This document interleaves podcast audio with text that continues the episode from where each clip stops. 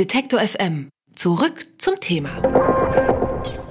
Die Lage im Nahen Osten ist seit geraumer Zeit wieder mehr als angespannt. Ende Juni findet eine von den USA organisierte Wirtschaftskonferenz im kleinen Inselstaat Bahrain statt.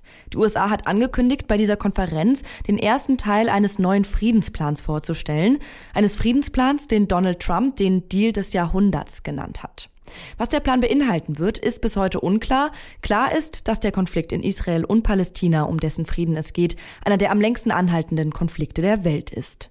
Meine Kollegin Frieda Neander-Römo war in der Westbank in dem Dorf Nabi Saleh unterwegs und hat mit palästinensischen Menschen gesprochen, die sich selbst als zivile Protestierende gegen die israelische Besatzung begreifen.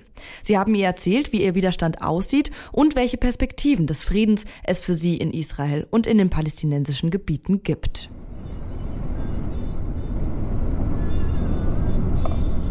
Wir fahren mit einem Taxi durch eine hügelige Landschaft nach Nabi Saleh, einem kleinen Dorf, in dem um die 500 Menschen leben. Am Eingang zum Dorf ist eine gelbe Schranke aus Metall. Manchmal sei die Schranke geschlossen, erklärt der Taxifahrer. Den Schlüssel hat das israelische Militär. Heute ist die Schranke geöffnet und wir können weiterfahren. Wir steigen an der Tankstelle aus die Straße, auf der wir gerade gefahren sind, läuft durch das Tal und trennt das Dorf Nabisale von der israelischen Siedlung Halamish. In diesem Tal fanden in den Jahren zwischen 2009 und 2017 jeden Freitag wöchentliche Protestdemonstrationen statt. Bilal Tamimi, der in Nabisale wohnt und mit bei den Demonstrationen dabei war, erklärt, was der Auslöser der Proteste war. When we began our weekly demonstration last spring, it was the reason for uh, why we began. Als wir mit unseren wöchentlichen Demonstrationen angefangen haben, war die Wasserquelle der Grund dafür. Wir haben die Quelle nicht für Trinkwasser fürs Dorf verwendet, aber einige Leute, die das Land drumherum besitzen, haben das Wasser zur Bewässerung ihrer Anbauflächen benutzt. Weil sie diesen Teil übernommen haben, kontrollieren sie jetzt die ganze Seite vom Berg. Seitdem und bis heute lassen sie niemanden von uns die Straße überqueren. They don't allow to us to go to the other. Die israelische Siedlung Halamish, die die Wasserquelle übernommen hatte und gegen die sich der Protest richtete, bestand am Anfang im Jahr 1976 nur aus einer Polizeiwache. Heute leben dort ca. 1500 Menschen. Viele von ihnen sind in Halamish geboren und aufgewachsen. Zafri Cohen ist der Leiter des Israel-Büros der Rosa-Luxemburg-Stiftung in Tel Aviv. Er hat mir erklärt, aus welchen unterschiedlichen Gründen die 600.000 Siedlerinnen und Siedler in der Westbank leben und warum die Siedlungen wachsen. Also die Siedlungen in der Westbank wachsen stetig, weil das israelische Politik ist, die Siedlungen zu vergrößern, damit man äh, möglichst viel Kontrolle über viel Land im Lande hat. Und dadurch, dass es staatliche Politik ist, werden auch staatliche Mittel benutzt, etwa durch die Subventionen von Wohnraum dort vor Ort. Wohnraum ist sehr rar in Israel, es ist ein kleines, ein sehr dicht gedrängtes Land. Und dadurch haben die Menschen billigen Wohnraum und ziehen auch dahin. Andere Leute ziehen dahin aus eigenem Antrieb, weil sie ideologisch in der Westbank leben wollen, weil sie denken, dass dieses Land israelisches Land ist oder werden soll. Neben der Siedlung Halamish befindet sich das palästinensische Dorf Nabi Saleh. Einerseits ist es ein ganz normales Dorf. Hier leben Menschen unter denselben erschwerten Bedingungen wie überall sonst auch in den besetzten Gebieten. Andererseits ist es ein besonderes Dorf, das weit über seine Grenzen hinaus bekannt ist. Zumindest kennen viele das Video, in dem Ahed Tamimi, das damals 16-jährige Mädchen, einem israelischen Soldaten eine Ohrfeige verpasst. Aheds Mutter hat die Szene gefilmt. Man sieht, wie das Mädchen zwei bewaffneten Soldaten droht. Sie sagt sichtbar wütend, sie sollen ihr Grundstück verlassen.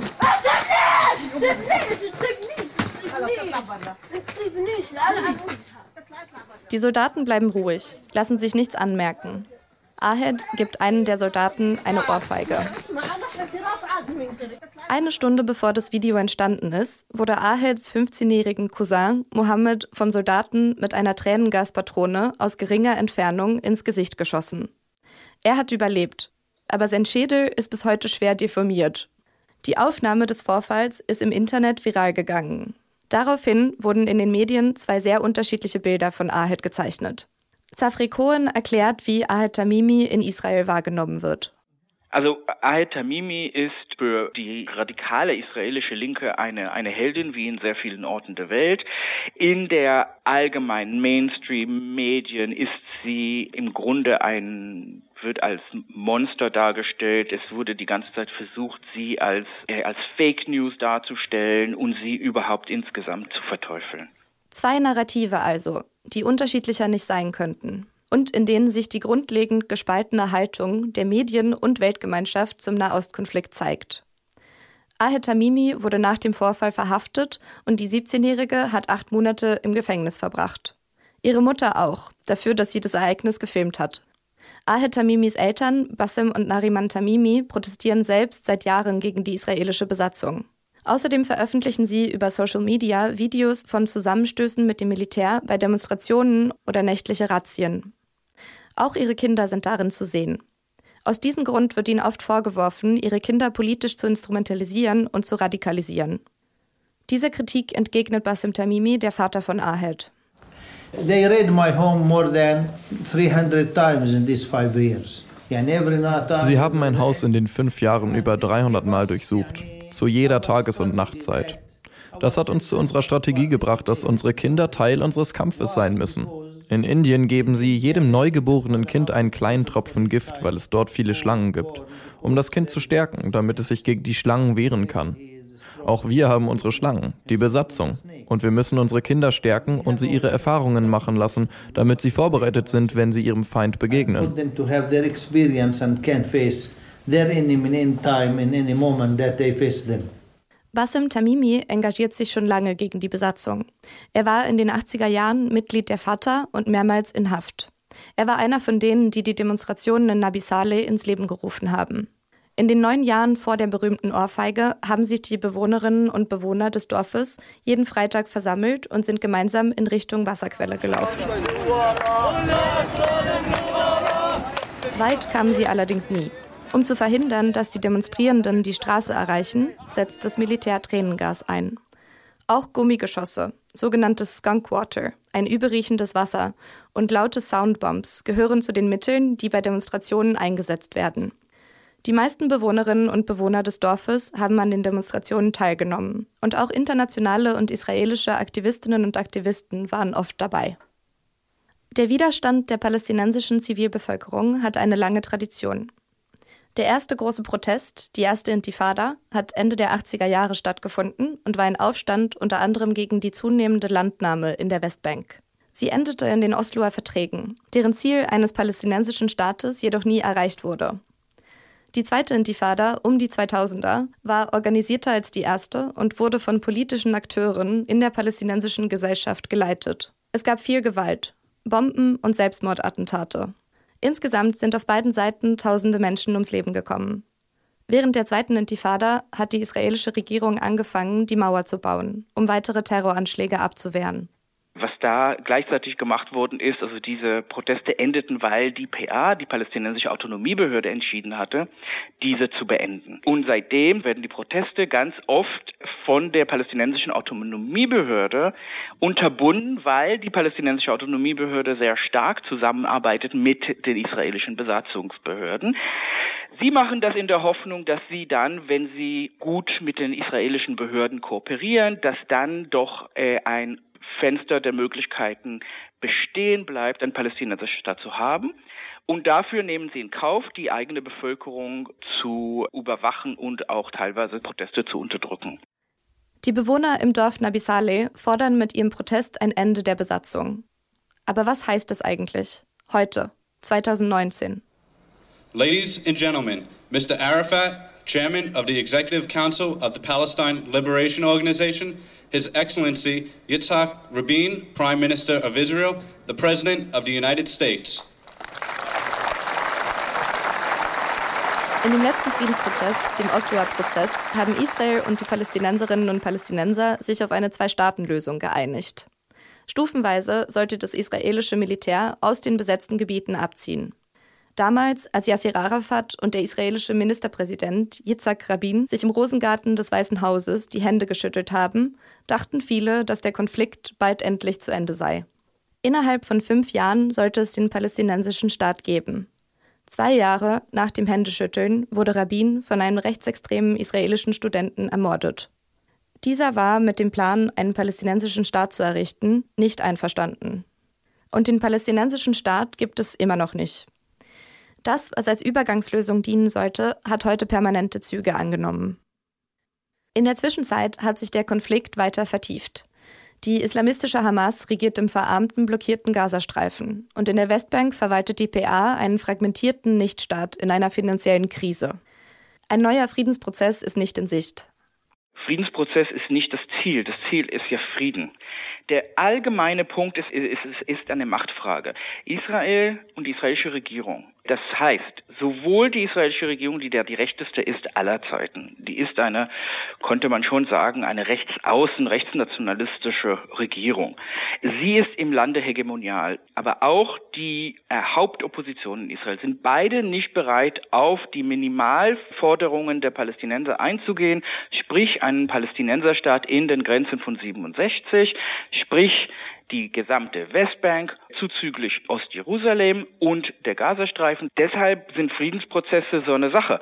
Ein Friedensprozess, wo die eine Seite, und zwar sehr klar, glaube ich, die israelische Seite, nicht bereit ist, auf die Mindestanforderungen der anderen Seite einzugehen und gleichzeitig eine enorme Machtasymmetrie besteht. Die Israelis haben einen Staat, die Palästinenser haben keinen Staat. Sie haben eine Autonomiebehörde, die weniger Macht als der Bürgermeister von Chemnitz.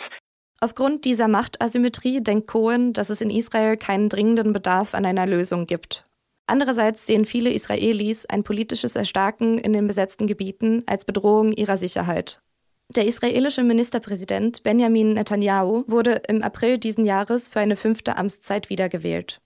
Im Wahlkampf hat er über eine mögliche Annexion der Zielgebiete in der Westbank gesprochen. Damit scheint die Zwei-Staaten-Lösung so weit entfernt wie vielleicht noch nie zuvor. Aber warum können sich in Israel viele keine Zwei-Staaten-Lösung vorstellen? Zafri Cohen sagt, dass sie für viele unerreichbar erscheint. Wenn man durch die Westbank läuft, was für Infrastruktur aufgebaut worden ist, israelische Infrastruktur, dann kann man sich das auch nicht mehr vorstellen, dass das rückgängig gemacht wird.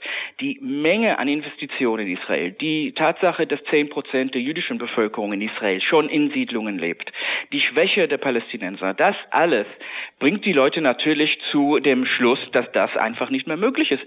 Auch in den besetzten palästinensischen Gebieten verliert die Zwei-Staaten-Lösung mit der Zeit an Bedeutung. Es ist zwar die Forderung der PA, aber unter vielen Palästinenserinnen und Palästinensern, von denen einige auch den Glauben an die Autonomiebehörde verloren haben, gilt die Lösung als unrealistisch. Viele Menschen, die ich in der Westbank getroffen habe, sind müde und desillusioniert von der politischen Situation. Sie sehnen sich nach Frieden, nach einem Alltag ohne Soldaten und mit Bewegungsfreiheit. Sie wollen ihre Ruhe und ans Meer fahren können. Auch Bassem Tamimi in Nabi Saleh kämpft heute für ein anderes Ziel als in seiner Jugend. My generation, we fight for the two-state solution, and we uh, had been injured and go to jail. Meine Generation hat für die Zwei-Staaten-Lösung gekämpft. Wir wurden verletzt und waren im Gefängnis für die Zwei-Staaten-Lösung. Wir haben Freunde in diesem Kampf verloren. Immer wieder haben wir verloren. Wir haben nichts. Und wie meine Tochter Ahed sagt, warum muss ich es wiederholen? Und der Welt vertrauen, der UN vertrauen, den Staaten der Welt vertrauen und den Vorschlägen für eine Zwei-Staaten-Lösung folgen. Wenn ich für dieses Ziel sterben würde, wäre es umsonst. Für mich und für viele Palästinenser hat sich der Glaube an die Zwei-Staaten-Lösung zu dem Glauben an eine Ein-Staaten-Lösung geändert. Und das ist ein säkulärer und demokratischer Staat.